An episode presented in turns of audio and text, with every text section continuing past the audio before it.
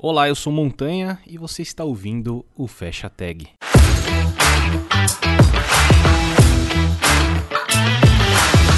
E a nossa convidada de hoje é a Carol do Atequita Dev. E aí, Carol, tudo bem? Como é que você tá? E aí, tudo jóia? Primeiramente, muito obrigada pelo convite.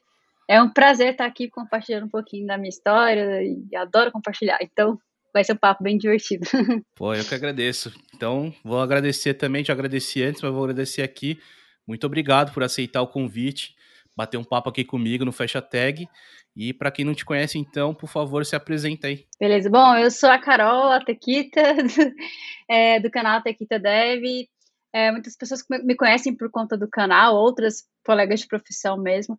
Mas eu tenho meu canal onde eu crio conteúdo há mais ou menos dois anos. Eu sou apaixonada por tecnologia e eu gosto muito de compartilhar conhecimento. Então, lá no meu canal eu falo sobre desenvolvimento, sobre desenvolvimento de jogos, né? Eu trabalhei muitos anos como desenvolvedora de jogos, hoje eu sou desenvolvedora iOS, e muito tempo, muito da minha carreira, eu trabalhei como freelancer. Hoje não mais, não mais full freelancer, mas trabalhei mais de 10 anos como full freelancer. Então eu compartilho essa minha experiência como freelancer, desmistificando algumas coisas, falo de tecnologia, falo de jogos, não só no meu YouTube, mas no meu Instagram também. Eu sou engenheira de software sênior hoje no Itaú Unibanco é, e compartilho conteúdo. E acho que é isso, sou nintendista, também já falando um pouquinho aqui da, da minha parte não profissional. E é isso, sou uma pessoa que gosta de compartilhar, gosta de aprender e uma pessoa que é assim apaixonada mesmo por tecnologia. Pô, que legal, que legal, pô, muito bom. E eu até falei com você antes aqui, né, da gente, ah, eu não tenho pauta, não tenho nada e você já me deu várias várias perguntas aqui, eu já tô na cabeça. E a primeira até antes de falar do é, do seu envolvimento com jogos e tal, é, você falou, ó, eu sou a Carol Atequita. Atequita é o seu sobrenome? Não, Atequita não é meu sobrenome. Eu uso como Carol Atequita porque a galera me conhece como Atequita por conta do canal. É um apelido, na verdade. Ah, tá, do, entendi. Do meu apelido veio o canal, aí acabou que não consigo desvincular uma coisa da outra e acabo usando como sobrenome. Aí, aí virou, virou nome, virou nome. Exatamente. Entendi, entendi. Nossa, ia perguntar, caramba, de onde que é esse sobrenome, mas tudo bem, é só, é só um apelido. Legal, beleza. Então, pô, vamos começar falando um pouco sobre. Fiquei curioso quando você falou sobre é, que você veio de desenvolvimento de jogos e você também trabalha com iOS. O seu desenvolvimento, o seu, é, o seu trabalho com desenvolvimento de jogos foi voltado para mobile, por isso que você trabalha com iOS também e tal, ou não? Como que foi essa parte? Não, não. Meu, meu caso com desenvolvimento de jogos, na verdade, foi a razão por eu ter entrado no mercado de tecnologia. Porque eu não sou formada em TI, eu sou formada em design. Então, lá atrás, quando eu me formei em design, eu, eu fiz design achando que eu ia fazer jogos, né? Aí lá na faculdade ah. eu descobri que, descobri que era um caminho muito longo e que eu, eu poderia desenvolver, para eu desenvolver o jogo sozinho, eu deveria saber programar. Então, eu comecei a me interessar pela área de programação para fazer... Que faculdade que você fez? Desculpa te cortar. Eu fiz artes visuais bacharelado em design gráfico. Ah, tá. É, é porque você falou isso, eu também sou formado em design. Ah, que legal! É, e aí você falou isso, eu, eu, ach, eu por um minuto eu achei que você poderia ter feito. Na, na época que eu fiz faculdade, eu fiz em 2006. É, eu vi dois cursos que eu me interessei. Um foi é, design de interfaces, que foi o que eu fiz no Senac, e outro é design digital, que era ah. a IMB Morumbi. É, é, eu tô falando de São Paulo, né? Se eu não uhum. me engano, você é de Goiânia. Goiânia. Goiânia. Isso, isso. Pode crer, pode crer. E aí eu lembro que design digital tinha muito essa vibe de jogos também. Da, da galera que queria fazer jogos. Mas, pô, continua aí, desculpa te cortar. Não, que, mas legal que a gente tem, tem meio do mesmo background. É porque aqui em, lá em Goiânia, lá em Goiânia, mas lá, naquela época, aqui em Goiânia a gente não tinha cursos voltados para jogos, não, não tinha muita opção, não. Então eu fiz o que tinha, né? Uhum. Minha mãe falou assim: ah, não vou pagar faculdade para você, não, tem que passar na federal. Eu fui e fui fazer design gráfico na federal. E aí, lá eu descobri que, que, tipo, poxa, é um caminho muito distante do que a gente aprende lá, não tinha nada a ver. Estava fazendo artes visuais muito mais voltada para produto do que algo digital. E até meu TCC eu queria fazer sobre jogos, não tinha orientador para poder me orientar sobre isso. Acabei me, me frustrando, mas eu me descobri na tecnologia durante a faculdade. Eu consegui fazer um, um joguinho lá para uma matéria de mídias interativas E quando eu saí de lá, eu tive a oportunidade de começar a trabalhar com jogos, né? Trabalhei numa empresa americana que desenvolvia jogos para Facebook. E aí veio, é, daí que veio todo o meu interesse por tecnologia. Então, tipo, di, diria que não tem a ver com iOS, porque eu, meu interesse por jogos ele já vem muito antes disso. Eu pensava em tecnologia justamente para poder fazer jogos, porque eu amo, amo jogos, assim, de paixão. É, marcou muito a minha infância, é algo que eu queria fazer de fato. E você conseguiu entrar no mercado de trabalho é, sendo uma, entre aspas, full stack do jogo ali, fazendo o jogo de ponta a ponta, até a parte de design e tudo, ou você entrou no, no design de jogos? Eu entrei como desenvolvedora mesmo, eu entrei como game developer, não, não, não peguei a área do design, mas assim, quando eu fazia os meus joguinhos, aí eu fazia tudo, né? Aí Entendi. eu trabalhava de. Mas eu acho que é, é engraçado falar sobre isso, mas na realidade que a gente vê dos estúdios pequenos, que são os estúdios independentes, o, o profissional que ele trabalha com jogos, ele normalmente é um full stackzão. Não estou falando que ele vai fazer o, o, design, mas ele normalmente ele conhece o processo de ponta a ponta, porque são estúdios pequenos que não tem a capacidade, não tem a possibilidade de nichar tanto assim ou contratar profissionais tão específicos para áreas específicas. Então acaba que é muito comum você encontrar um game developer que faz até café. faz café, faz tudo, tipo, no estúdio, porque realmente é meio que a realidade dos estúdios independentes aqui no Brasil. É, acho que é meio que normal isso em qualquer área. Eu, eu consigo fazer um paralelo, pelo menos, com área de desenvolvimento também, principalmente mais se a gente puxar um pouco mais do passado, assim, era, era muito comum, assim, você ter uma pessoa que era responsável por todos os processos, né? E quanto mais e hoje a gente, hoje no, na área de desenvolvimento a gente vê muito isso em startup, né? Startup Sim. começou ali, tem cinco pessoas, dez pessoas, você vai ver muito mais o perfil da pessoa que é que é difícil uma pessoa ir desde o desenho do protótipo ou até Sim. lá da parte do produto até o deploy em si da, da aplicação. É, mas com uma tem, tem uma abrangência bem maior. Diferente de uma, sei lá, de uma Big Tech aí, de algum lugar que você tem uma. Sim. Um ramo específico, assim, né? E a gente pode talvez fazer um paralelo aí. Você manja muito mais que eu nisso, não manjo nada, falar a verdade, mas sei lá.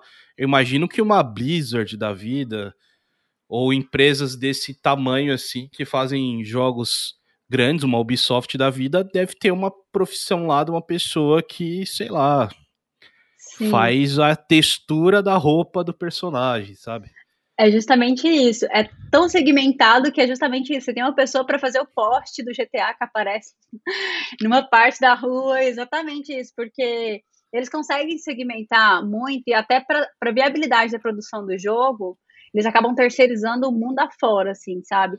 E, e eu uhum. penso também que é um pouco do, da estratégia do jogo que você consiga é, digamos assim, dividir esse trabalho de uma forma bem escalável e que as partes não precisem se conhecer também, que você acaba mantendo todo o sigilo do, de, do, do, contexto que você está trabalhando, porque, tipo, quem trabalha ali no poste não tem conhecimento nenhum de como que isso vai ser feito lá na ponta, mas tudo funciona, sabe? Tudo, tudo acaba que funciona. É bem louco. E nessa época que você comentou que já, pô, já trabalhou para uma empresa até de fora, que para mim isso é muito top. Você está ali na faculdade, sair já trabalhar para o mercado do exterior. O é, que, que, que você fazia no dia a dia ali? O que, que você usava? Porque você falou que você era programadora. E aí eu tento até fazer um paralelo com que, o com que você faz hoje, ou com que eu trabalhei também. O que, que era ali? Você programava em que linguagem? Jogos tem muito lance de ter engine própria, né? Tem, a, tem as mais famosas, que é Unity sei lá, se a gente for mais para trás, eu lembro de Game Maker, não lembro se era esse nome. Game, é Game Maker mesmo, é uma das mais antigonas. Exatamente, é a mais antigona, eu acho, das engines mesmo. Mas quando eu comecei, não tinha essas engines assim, é, não que eu me lembre, tá? Maturadas. A Unity, por exemplo, não existia. Mais de 10 anos atrás não tinha.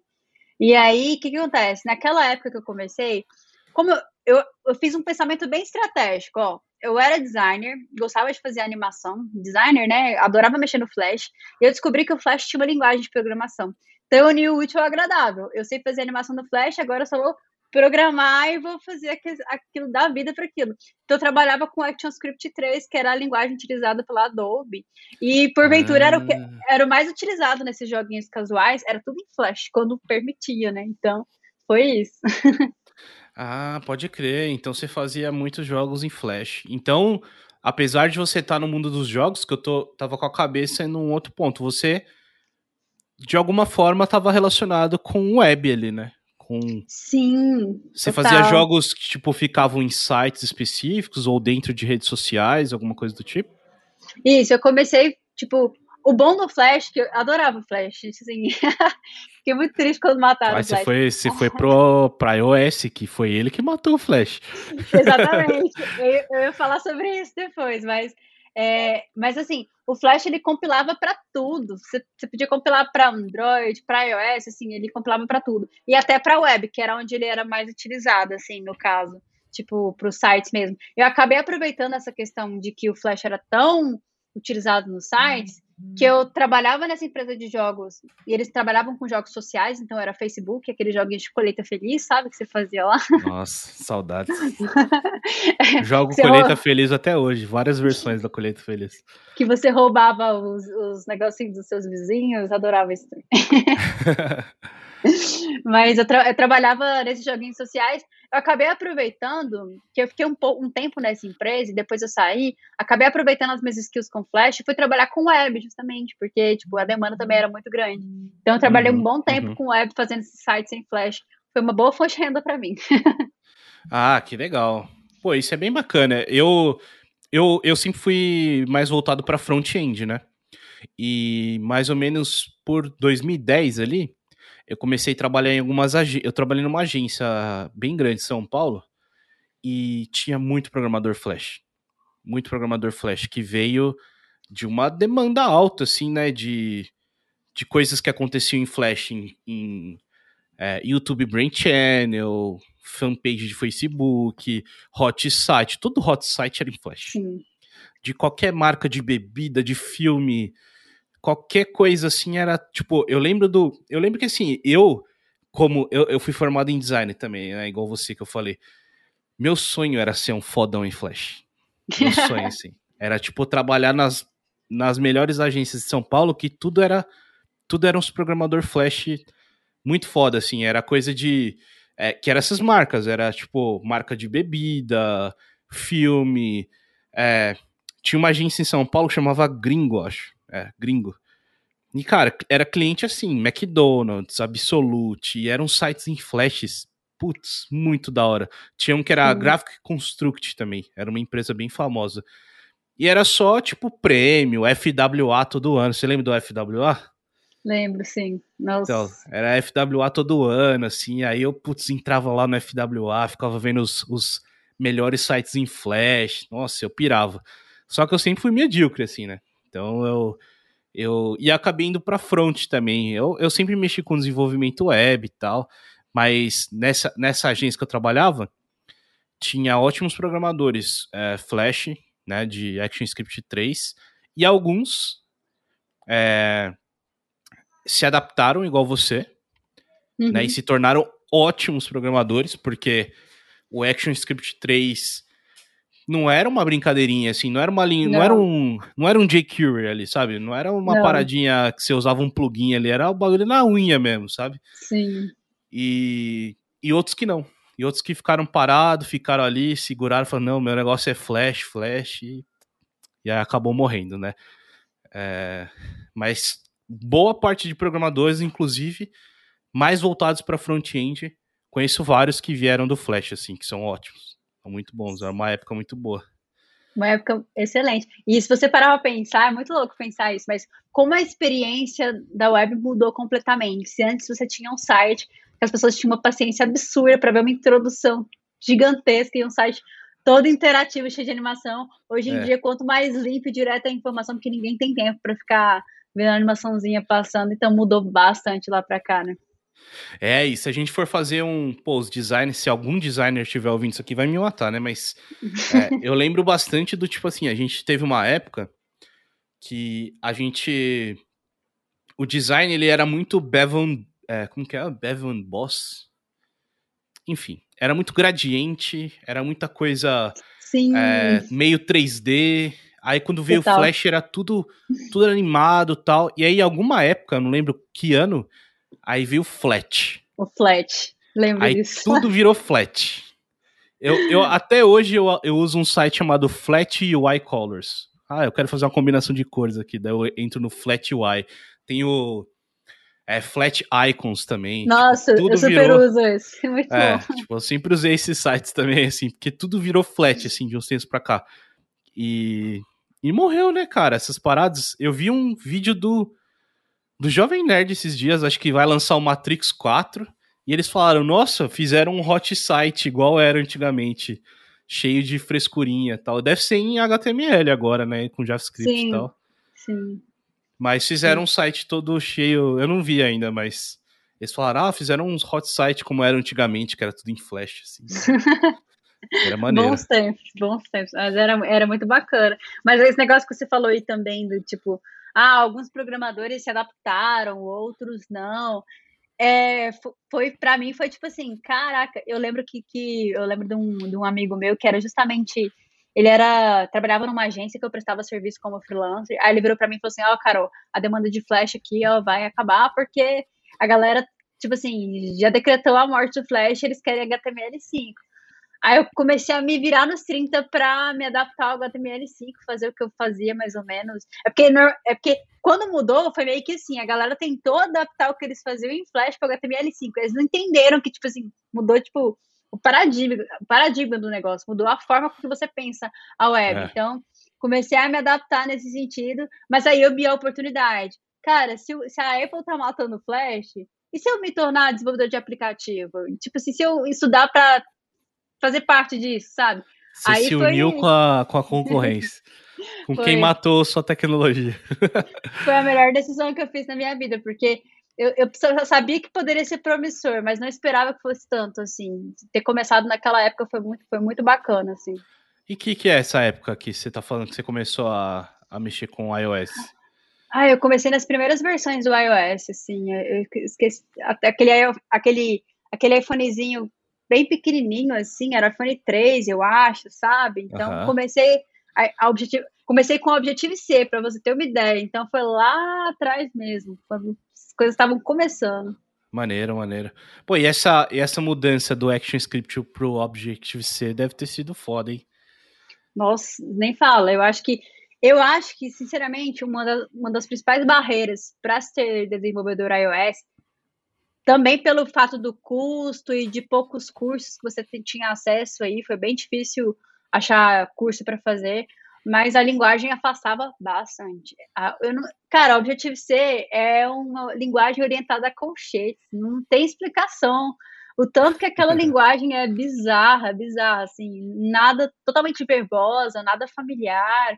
E assim, hoje eu ainda dou manutenção em legados em Objective-C, mas assim, o Swift foi uma, uma melhoria muito grande que trouxe para o iOS, que atraiu muitas pessoas, porque é uma linguagem realmente muito boa de se trabalhar, um workflow bem melhor. E você lembra quando lançou o Swift? Não faz tanto tempo assim, né? Tem uns quatro anos aí? É, eu ia tô dizer... chutando, tô chutando forte aqui, quatro anos. Mas... Eu, eu, eu, comecei a ver que eu me perdi no tempo desde que a pandemia começou.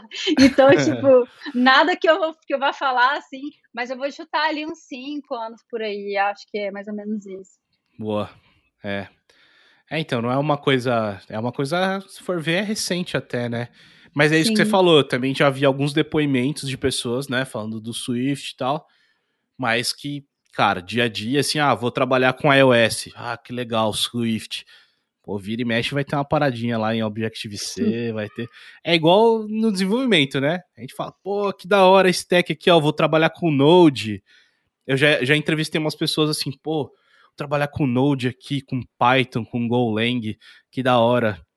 Mas tem aquele projetinho em ASP.NET, né? Com, sempre tem o legado, sempre é, tem, cara. Com ASP.Forms ali, para você dar uma manutençãozinha ali. Um PHPzinho com CodeNighter. Nossa! Né? Meu Pior Deus. que eu já, já trabalhei com PHP e já usei o CodeNighter já, é, nossa. Quem nunca? Quem, quem nunca? pô, legal. E aí, tipo, você, beleza, aí você, pô, começou ali a, a, a fazer essa migração para iOS. E como é que foi isso, essa migração? Porque você, você contou para mim que você é, começou a fazer uns freelas, tal, de trabalhar com site, né, com Flash também. E quando você fez essa migração para iOS, você conseguiu entrar no mercado de trabalho? Você ficou nessa vida de freela? Como é que foi isso? Eu vou dizer para você que eu fiz o curso de, de iOS e tal, e eu fiquei mais ou menos um ano estagnado, assim, sem conseguir projeto nenhum, porque, de fato, a demanda estava começando, eu acho, né, quando eu quando estava estudando, sabe? E, tipo assim, uhum. então, e não tinha muito essa cultura de, tipo, ah, vou fazer o desenvolvimento é, nativo, vou terceirizar isso com freelancer, então tinha foi, foi difícil para achar as primeiras demandas, mas aí também quando começou, em pouco tempo, eu já não estava mais fazendo nada de, de web. Acho que foi a transição, tipo assim, eu, fiquei, eu estudei, fiquei um ano de Mori, na hora que começou, eu fiz a transição rapidão. Aí eu já não estava trabalhando com web mais. Aí trabalhar com mobile já estava dando bem mais dinheiro do que trabalhar com web, porque o valor agregado da, da mão de obra era maior. Então, foi, foi foi, foi, foi tranquilo, assim. Apesar desse tempo que eu fiquei, tipo, de molho, assim, quando eu consegui o meu primeiro projeto, é, com experiência, você consegue é, deslanchar, assim. Uhum. E esse e aí foi frila, tipo, você começou fazendo pegar uns projetos. E você acha que você pegou mais frila por é, por talvez ter poucas empresas na sua região que trabalhavam com isso, ou você mirou esses frilas por exterior? É, Por que, no, que foi no... você decidiu ficar pegar mais frilas assim? É, na verdade, assim, eu gostava do. Eu gosto do modelo freelancer por, por conta da liberdade. Então, eu nunca me vi trabalhando, tipo, batendo ponto na empresa e tendo que acordar e levantar e ir lá e pá. Isso aí nunca foi uma coisa que eu, tipo, almejei para mim. Então, desde quando eu saí da faculdade, eu, eu pensava em ser autônoma, sabe? Eu, como designer, eu, como programadora, já até uhum. tinha tentado trabalhar no modelo convencional, mas não, não curti. Então, para mim, nem era uma escolha. Aquela, era dele, uma escolha. aquela dele às 10 da manhã. Não... Nossa. é tipo assim, não curti. Mas, assim, o meu problema era justamente a liberdade. Hoje em dia, a gente está vivendo outro, outro universo com a pandemia, tanto que hoje eu estou numa empresa, mas é porque o mercado entendeu que você não mede a pessoa por um ponto, e sim pelo que ela entrega. Então, tipo, hoje as empresas, hoje as empresas têm flexibilidade de horários, elas trabalham com home office, por quê? Não importa.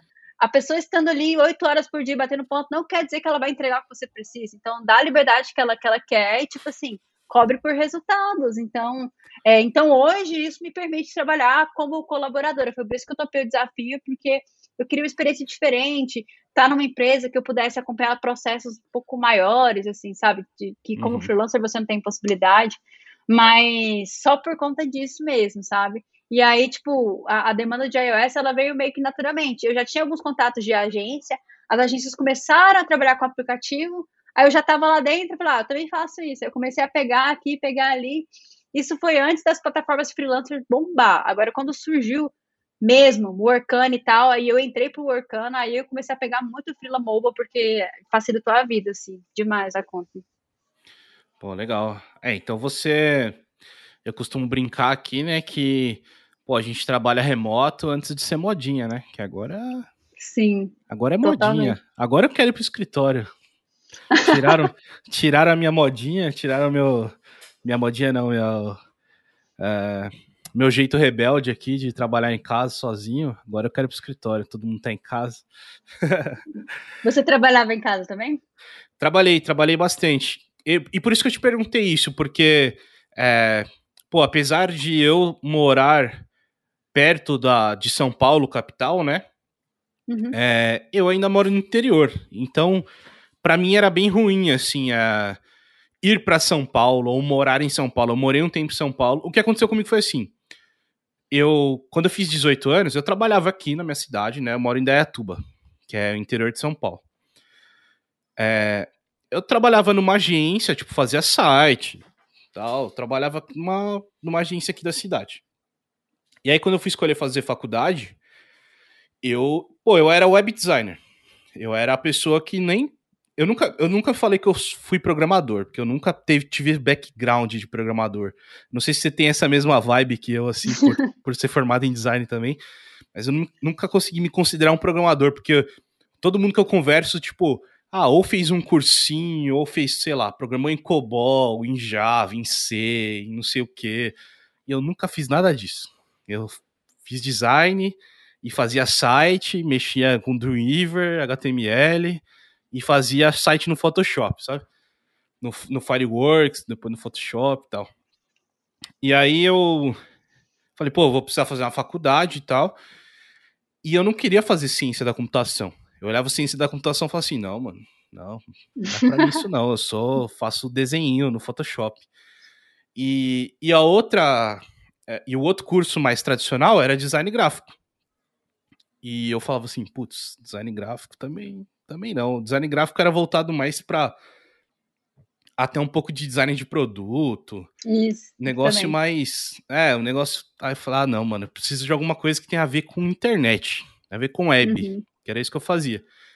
E aí, eu, em São Paulo, eu consegui esses dois cursos que eu te falei: design de interface e design digital. Achei esses dois. Um por, é, é, porque era design de interface digital, tinha, tinha digital no nome dos dois cursos. Eu falei, ah, esse aí, tem digital no nome. É esses cursos aí. Então eu fui para São Paulo fazer faculdade. E aí, em São Paulo eu fui começando a construir um pouco mais de carreira. Então, pô, trabalhei no UOL, Buscapé, Netshoes, trabalhei nessa agência que eu te falei. Então, pô, eu comecei a fazer meu, meu network em São Paulo, trabalhei lá.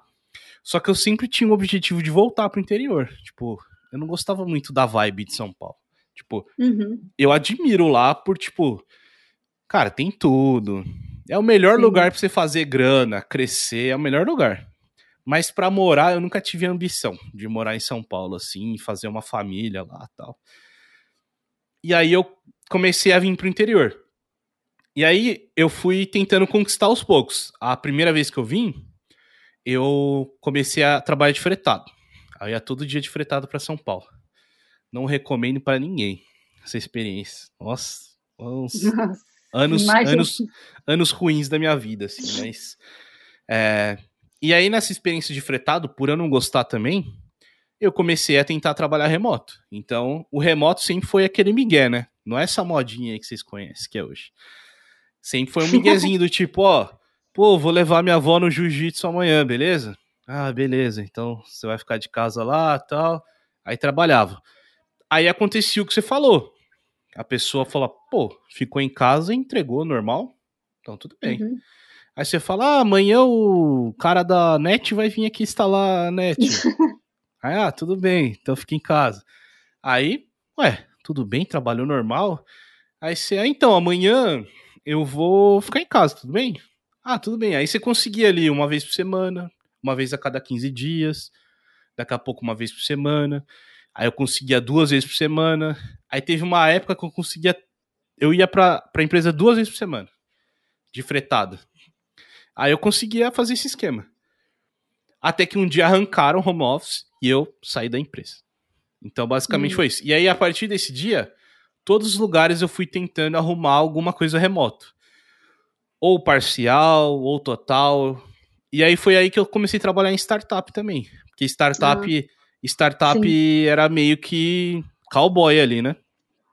É meio que é, go horse, né? Tipo, ah, e, e, e, principalmente as startups que aceitavam um trabalho remoto é, eram as mais go horse. Então, assim, você acha aí que trabalhar remoto é bonito, a empresa fala hoje não, que não sei o quê, que a produtividade e blá blá blá e blá blá blá. Mas no fundo, trabalhar remoto era assim: precisamos cortar gasto que, que a gente faz? Bom, vamos aceitar trabalho remoto aí.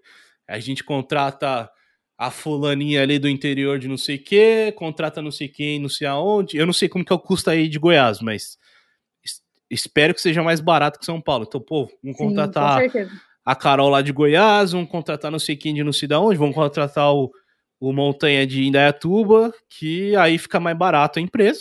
A gente não precisa pagar um espaço. Uhum. E é tudo isso aí. Então eu comecei a trabalhar nessas empresas e o remoto começou a fazer parte assim da minha vida por causa disso, né? Então é, hoje é bem mais fácil, né? Teve uma, teve uma galera que começou a trabalhar para fora por causa disso, né? Tem, Total. tem uma galerinha, acho que do é, de Ruby, quando o Ruby on Rails ficou bem famoso, 2009 também por aí, uma galera começou a trabalhar para fora, né? Hoje também tem muita gente trabalhando para fora, ganhando em dólar. É uma Total. coisa super normal hoje, mas que antigamente era um negócio também que você tinha que desbravar umas paradas até. Era difícil, não tinha um contador que sabia fazer isso. Trazer dinheiro para cá devia ser super difícil, imagina. É, que nem você trabalhou lá para empresa que você falou, americana. Não sei o ano que você falou, mas deve fazer tempo, né? Pelo que você falou. Pô, devia ser um negócio que você. Meu Deus. Cara, a sorte é porque eles, eles contratavam muito brasileiro, claro, a mão de obra era muito barata. Então eles tinham uma conta da empresa aqui no Brasil, então eles faziam pagamento aqui do Brasil mesmo. Então, tipo assim, eu não ah. ganhava em dólar. Não ganhava em Entendi. dólar.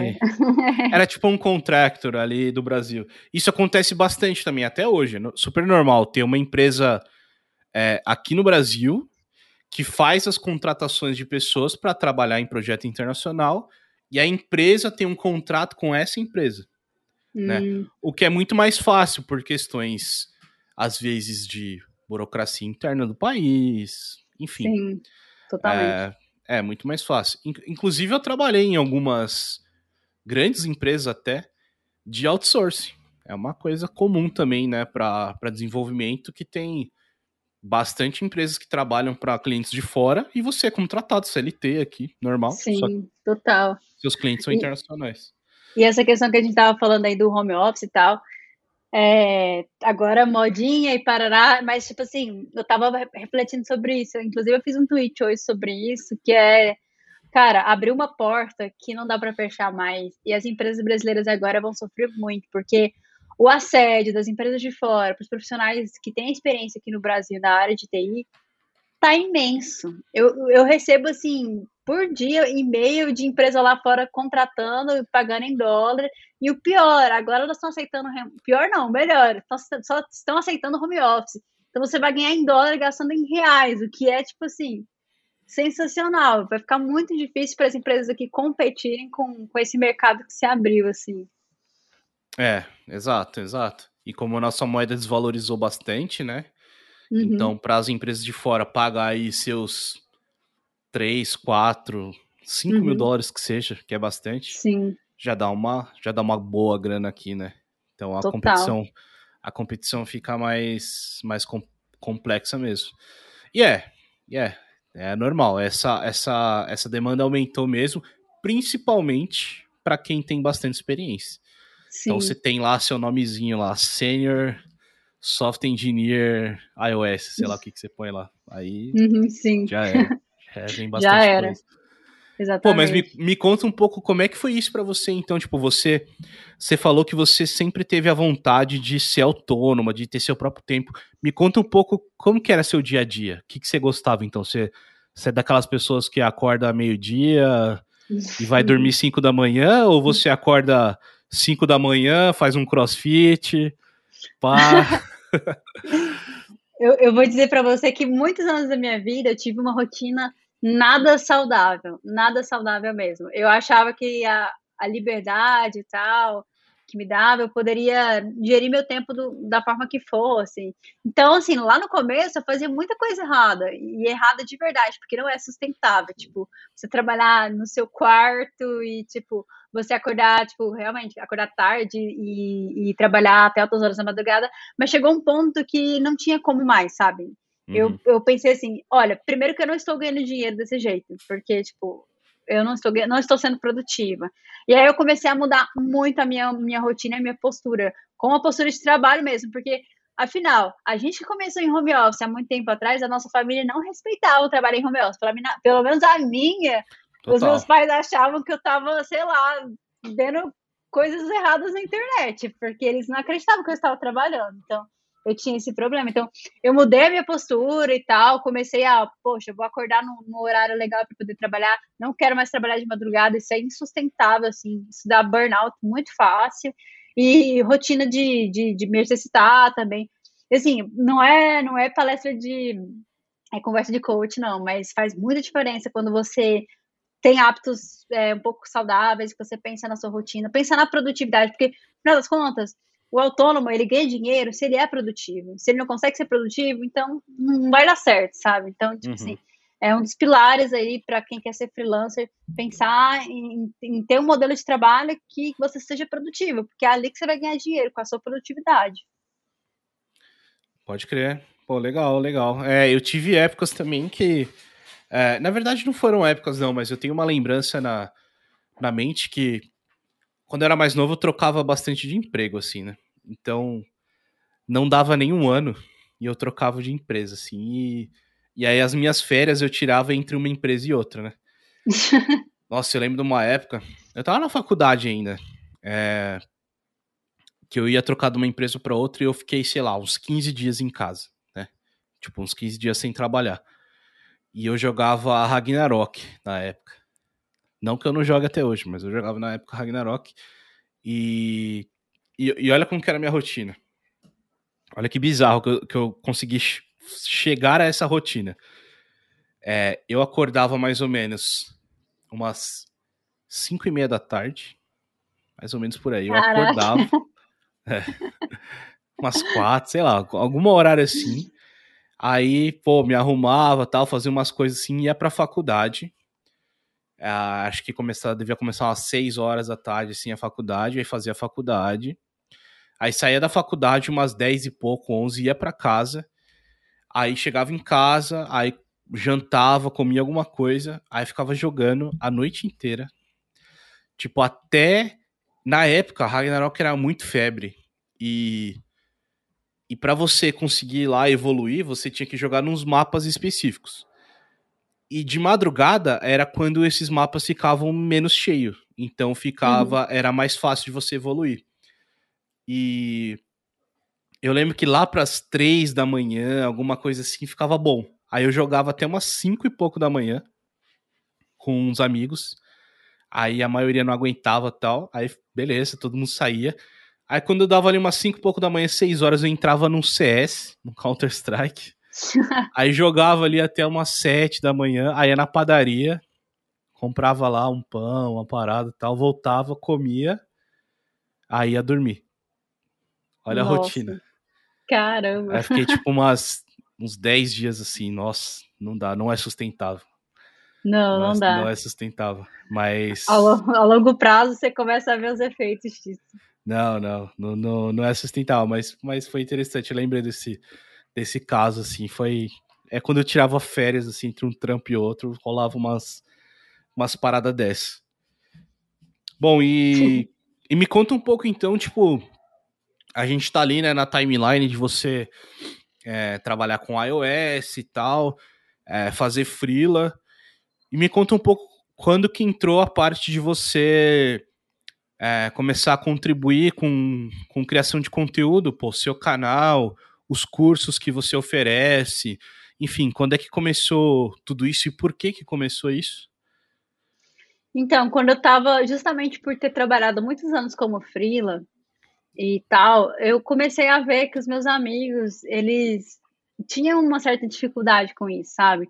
Ou pensavam, ou tinha alguns medos muito errados, alguns conceitos muito errados na cabeça, assim.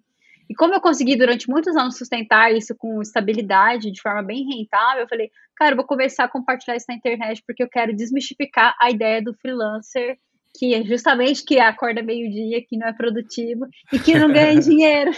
e que não ganha dinheiro, porque assim, é, porque as pessoas falam que freelancer um dia tá rico, outro dia tá pobre e tal. Mas, cara, eu, eu conquistei minha liberdade financeira como freela. E, tipo, é um modelo que pode ser extremamente rentável se você conseguir se autogerir de uma forma que você seja produtivo e que você realmente entregue qualidade. Então eu comecei a, cara, eu vou começar a compartilhar isso porque eu, eu eu é, acho que é uma informação que pode ajudar as pessoas. E comecei a falar sobre freelancer. E aí eu, é, comece, muitas pessoas começaram a ver meu canal e tal, comecei a ganhar uma certa notoriedade no tema. E depois que já estava crescendo, aí eu comecei a incorporar também assuntos de tecnologia. Ah, beleza, já que eu estou ganhando visibilidade, vou falar também sobre o que eu amo fazer, que é tecnologia. Aí eu comecei a compartilhar não só conteúdos de freelancer, mas também de tecnologia, justamente porque eu tinha um problema muito grande na época que era a síndrome do impostor, por eu não ter uma formação acadêmica na área de, de TI, eu não me sentia apta de falar de tecnologia e tal. Mas eu, é uma coisa que eu quebrei totalmente ao, ao longo do, do tempo, porque, tipo, um pedaço de papel não quer dizer que você é mais capaz ou menos capaz do que outra pessoa. O que importa é o seu conhecimento, não importa onde você adquiriu isso. A partir do momento que eu quebrei isso na minha cabeça, aí eu falei, cara, tem que contribuir com o meu conhecimento e é uma forma de eu aprender. E eu nunca aprendi tanto compartilhando. Você que cria conteúdo também, você deve saber que a gente pesquisa, a gente vai atrás, a gente acaba absorvendo um monte de informação. Isso acaba uhum. contribuindo bastante pra gente. Então, foi mais ou menos assim. Então você começou meio que no YouTube mesmo. Isso, comecei no YouTube e aí eu fiz o meu Instagram para poder ajudar o meu YouTube, porque tipo, meu YouTube Entendi. tava crescendo, mas eu falei, ah, vou fazer o Instagram para ver se eu chamo mais gente pro meu canal. Hoje em dia as duas redes, elas tipo assim, são redes muito paralelas, sabe? Que tipo, é, que funcionam muito bem, assim. Então, eu tenho um conteúdo específico para o Instagram e tenho outro para o YouTube, e eu consigo conciliar bem os dois, o que é muito difícil, porque são conteúdos totalmente diferentes. Um é, um é um conteúdo rápido de ser consumido, e o outro é um conteúdo mais denso. Então, mas assim, tem sido uma jornada muito bacana é, compartilhar conteúdo. Hoje é o que me move, sabe? É o que eu, me faz acordar e pensar assim, poxa, eu tenho, estou estudando, eu posso contribuir e você mesmo deve ver isso, tipo, o feedback das pessoas, poxa, você me ajudou e tal, a, tal coisa que você publicou me ajudou de alguma forma. Isso é muito gratificante. É, isso é muito da hora, né? Isso é um, tipo, ganhar grana e se satisfazer de você ter um projeto que você gosta é muito bom, mas você ter um feedback desse, né, do tipo, pô, você me ajudou, você fez isso, você fez aquilo, e mesmo que seja passivamente, né? Só de você estar tá fazendo alguma Sim. coisa ali que a pessoa, sei lá, ela mesmo teve um estalo, ela, a pessoa que teve a iniciativa, que teve não sei o que, é ela que fez, o mérito é dela. Mas ela falou: Ah, mas eu tive isso porque eu vi um vídeo seu, ouvi alguma coisa sua tal, que me ajudou sobre isso, e isso, isso é muito maneiro, né? De, de receber. então, então, tipo, é. você você tava respondendo ali suas seus amigos, as pessoas que tinham dúvidas sobre freelance e falou assim: ah, não aguento mais responder essas pessoas, vou fazer um vídeo. Eu vou mandar o link de um vídeo. Exatamente. foi, mais, foi mais ou menos assim. Eu, na verdade, o primeiro vídeo que eu fiz, eu estava contando sobre a minha experiência no Workana. Porque eu entrei na plataforma do Workana e eu acabei, tipo assim, eu fiz um experimento lá que eu consegui ficar entre os top 10 freelancers em, em uma semana.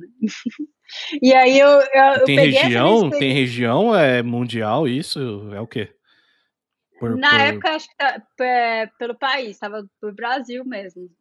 Eu consegui.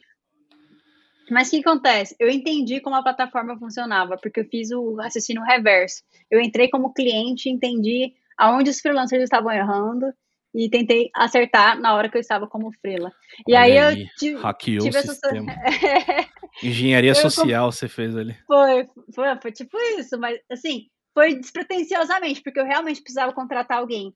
Mas aí, com essa minha experiência, eu falei assim, ah, vou compartilhar isso, porque tipo, me ajudou pra caramba, e eu consegui pegar um projeto muito massa, com mudando esse mindset. Aí eu compartilhei, aí foi, foi o vídeo que, meu primeiro vídeo foi o vídeo que, que bombou, porque a, a, é, quando você faz um conteúdo que entrega valor, tipo assim, independentemente do que seja, acaba que dá certo. E aí não tô falando nem, tipo assim, de ter milhões de views, mas a galera é, engaja, se inscreve e tal. Aí foi o que meu canal deslanchou. Pô, legal, muito bom. E você, pô, adquiriu todo esse conhecimento e hoje você tem um curso sobre isso, né? Você quer falar um pouco dele?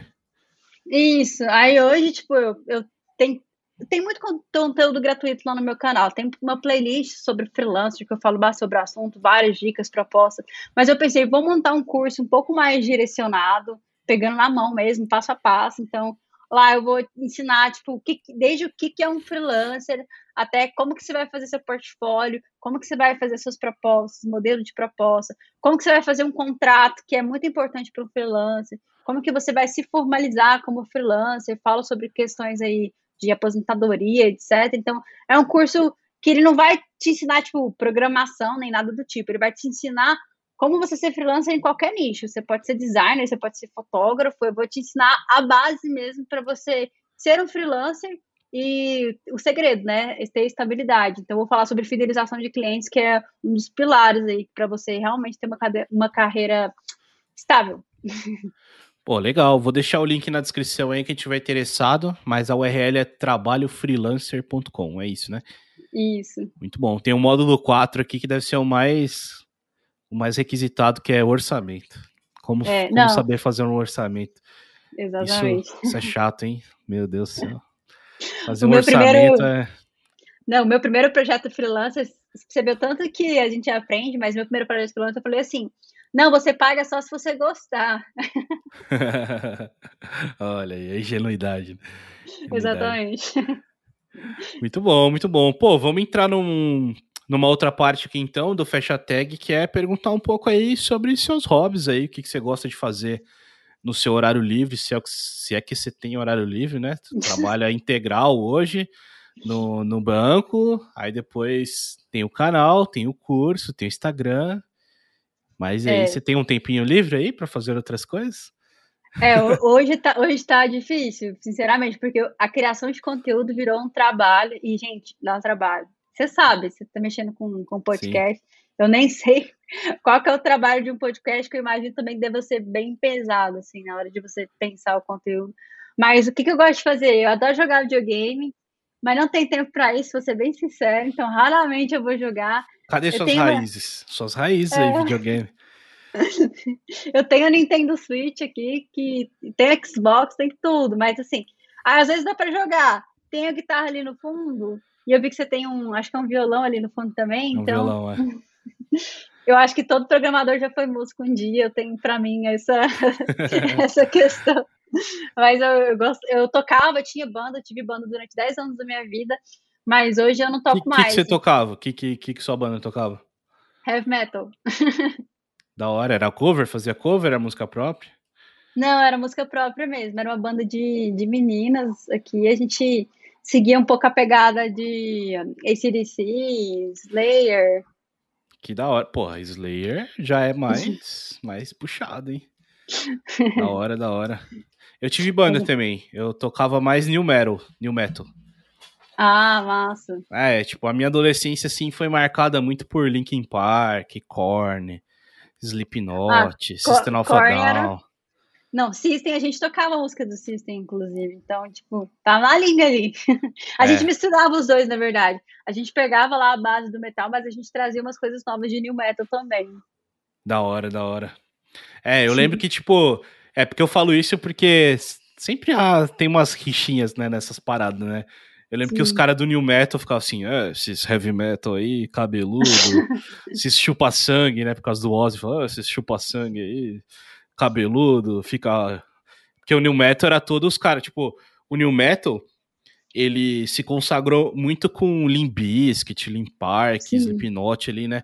E eram uns caras tatuados, forte, careca, Uhum. que cantavam uns rap no meio, né? Sim. Aí vinha toda essa galera assim, não, aqueles cabeludo lá, que tudo magrelo, branquelo, cabeludo. mas era, mas era maneiro, eu gostava também. Mas eu sou um, eu sou bem medíocre assim, um músico muito frustrado. Não, não seguiria a carreira de música, eu acho.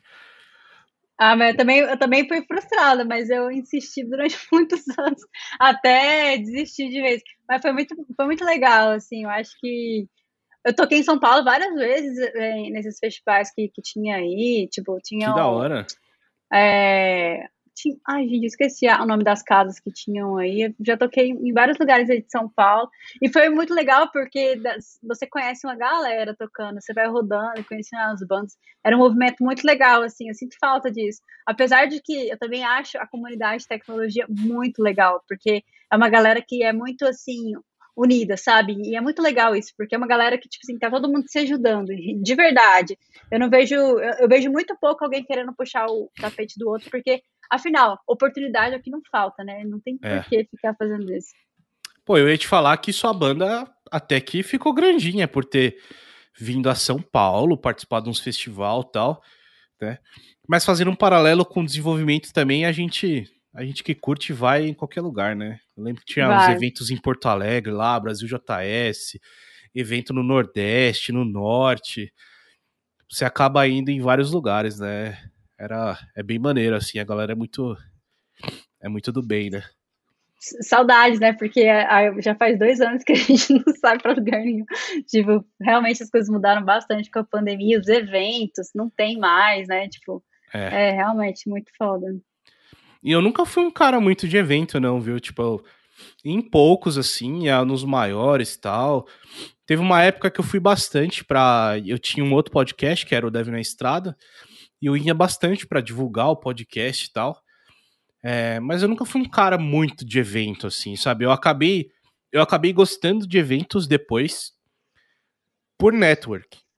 Não pelo evento em si, porque eu tinha, eu tinha na cabeça do tipo assim, ah, vou lá no evento porque vai ter, sei lá, uma palestra de, sei lá, de React, né?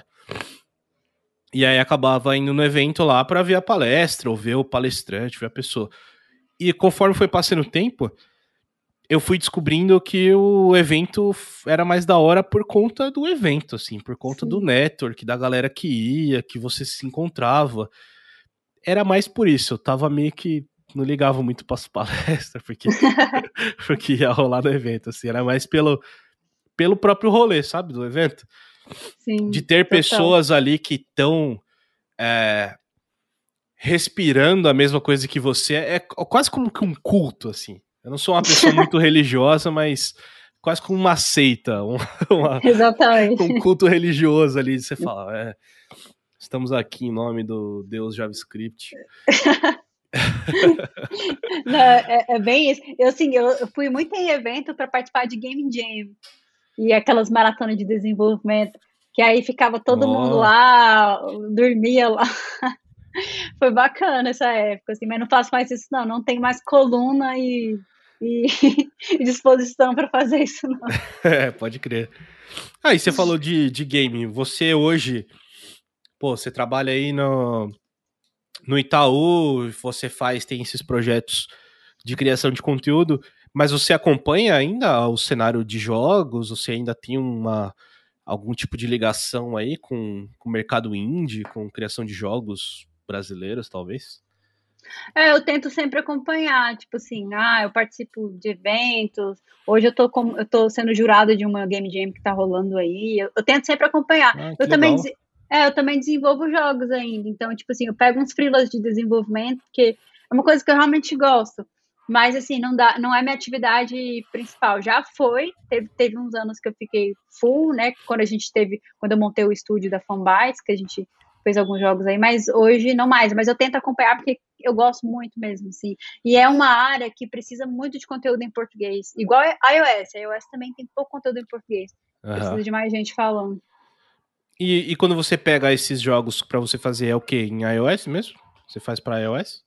Não, aí eu trabalho com a Unity. Eu faço em C Sharp e, ah, e aí. maneiro. Aí dá para fazer para tudo. A Unity, até para Xbox, ela compila. É, é bom. você já fez algum que você conseguiu compilar e jogar no seu Xbox? Você consegue fazer isso? Não, nunca consegui. Tem, você precisa de um kit de desenvolvedor lá para ah, poder comp tá. compilar e jogar. Não é tão tal. simples assim, né? É, não, é, não, é, não é você botar assim. num pendrive seu jogo e falar, vou rodar aquilo.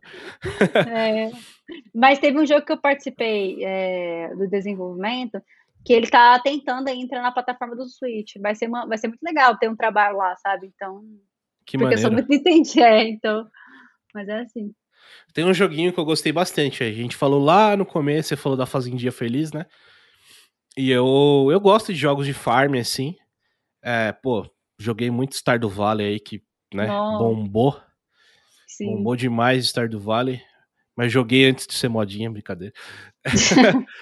e e eu joguei um jogo recentemente, que. Recentemente sim, uns meses atrás, chama Be Hero. Pô, bem legal. Se você gosta de joguinho de fazendinha e você que é entusiasta de game, depois procura na Steam, chama Be Hero, né? De herói, seja herói, sei lá, qualquer tradução. Uhum. E aí eu fui ver um desenvolvedor brasileiro.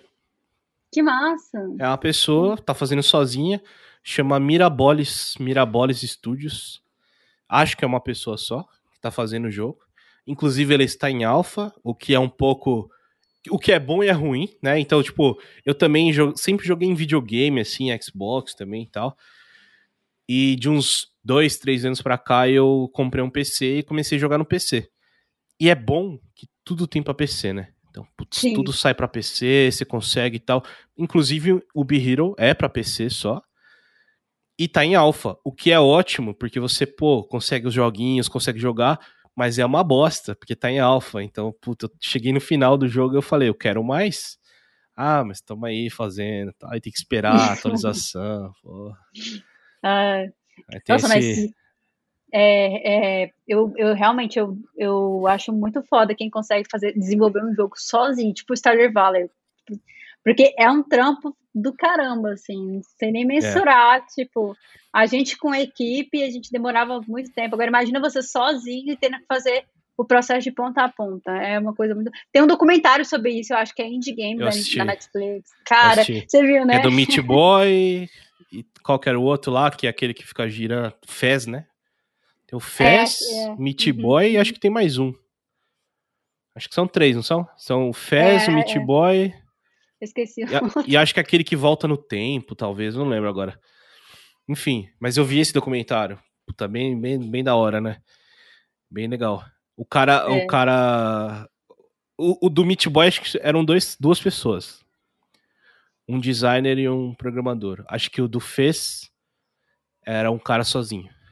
Mas o cara também, se olha assim, você fala, mano, o cara não, cara não tem vida. Não, cara... mas eu acho que ninguém ali tem vida. Loucaço. Inclusive, inclusive, se você quer desenvolver jogos, assista, mas não não se desestimule por conta do documentário, porque real, eu assisti e fiquei assim, caramba, parece que todo mundo tendo um, burnout. e tipo, é, não, é. não é nada incentivador nesse sentido, porque os caras tá tudo doido lá, meu Deus, como que que, que, que a gente consegue terminar, assim, é bem interessante. E é loucura, né? Porque eu acho que é como qualquer outra área e qualquer outra parte da indústria de entretenimento que que envolve um pouco de talento, um pouco de sorte, um pouco de timing, um pouco de um pouco de tudo, né? Então, existe um glamour também, no tipo que nem a gente fala do Star do Vale, né? A gente falou Sim. do Fez, falou do Meat Boy, só que são são Neymar ali, entendeu? São uma Anitta da parada. Tipo, Sim. Tipo, são exceções a, a, ao dia a dia ali. Quantos jogos indie lança por dia pra, sei lá, um. É, um jogo aí bombar. Eu ia, tô pensando o nome do jogo. Qual que é aquele jogo? Você lembra aquele jogo que bombou, que é impostor lá? Among Us. Tipo, pra um jogo Us. como Among Us bombar do nada, assim, ó pá, estourar no mundo Não, inteiro. E, e, tipo assim, você pega a história do Among Us, ele nem bombou de primeira. Aquilo ali foi uma persistência do caramba para no fim das contas ele bombar. Se fosse eu que tivesse desenvolvido Among Us, ele não teria bombado, porque eu não teria persistido. Teria desistido já, né? e ele teria acabado por ali, mas é interessante para pensar que tipo assim, um jogo não é só lançar e tipo acabou. E, e, eu vi isso na prática, porque a gente fez jogo e a gente lançou. E, tipo, aí que começa o trabalho, de você garimpar, de você lapidar, de você encontrar parcerias ali. E numa dessas, você encontra um streamer lá que vai fazer um stream, um negócio bomba. E, tipo assim. Então, e essa que é a parada.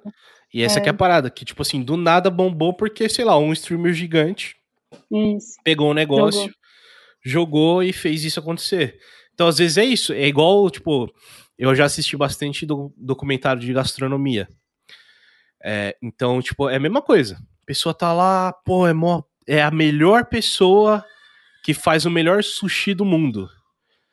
Mas ninguém conhece. Aí vai uma pessoa lá que tem uma revista que, que né, escreve pra revista XYZ famosa, chega lá e fala assim: ó, melhor, melhor sushi que eu já comi. No outro dia, Sim. a fila gigante no restaurante da pessoa. Então é, é o que a gente tá vivendo hoje dos streamers, né?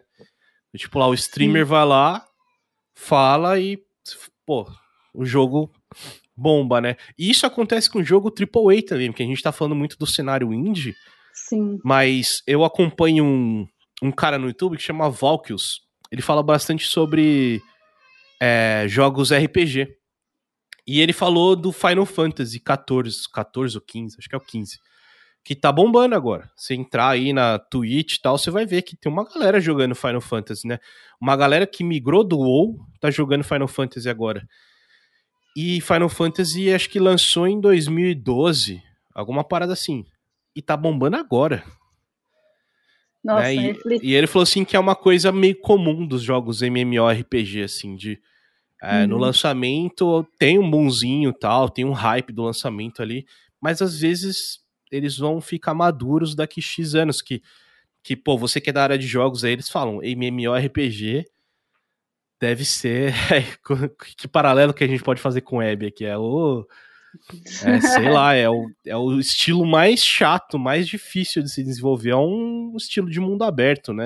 É, de se balancear aí, cara. É justamente amadurecer e amadurecer para chegar num, num, num, em, em um balanceamento que vai realmente engajar a galera, porque é difícil. Exato. Pô, Carol, muito bom. Acho que é isso. Muito obrigado de novo por aceitar bater um papo comigo. O tempo passa muito rápido, muito legal falar com você aqui sobre a sua carreira um pouco, seu, seus trabalhos aí, sua parte de desenvolvimento de conteúdo, parte de jogos, que eu gosto bastante também. Se deixar eu ficar falando de jogo aqui até altas horas. E, pô, fica o espaço final aqui para você falar o que você quiser, é, divulgar suas redes sociais, conteúdo, o espaço é seu, fica à vontade. Primeiramente, muito obrigada. Foi muito legal bater um papo. Tipo assim, acho que a gente falou muita coisa legal aqui, foi bem divertido. E quem quiser acompanhar meu conteúdo, eu convido vocês a, a conhecerem o meu canal, se ainda não conhece, a Altequita Dev. Também estou lá no Instagram postando conteúdo. Tenho meu Twitter também, que de vez em quando eu ressuscito e posto alguma coisa lá. E também estou no LinkedIn. Então, essas são as minhas redes sociais, espero vocês lá. E muito obrigada pelo espaço. Muito bom, eu que agradeço. Todos os links que ela comentou vão estar aqui na descrição. Se você está assistindo o Fecha Tag, saiba se você quiser escutar, você pode procurar em qualquer agregador de podcast também. E se você estiver escutando isso no Spotify ou qualquer outro agregador, você pode também assistir. Estamos também no YouTube, então é só procurar lá Fecha Tag no YouTube que você vai encontrar nosso programa aqui. Beleza? Obrigado, Carol. Obrigado você que está assistindo. E até a próxima. Tchau, tchau. Tchau.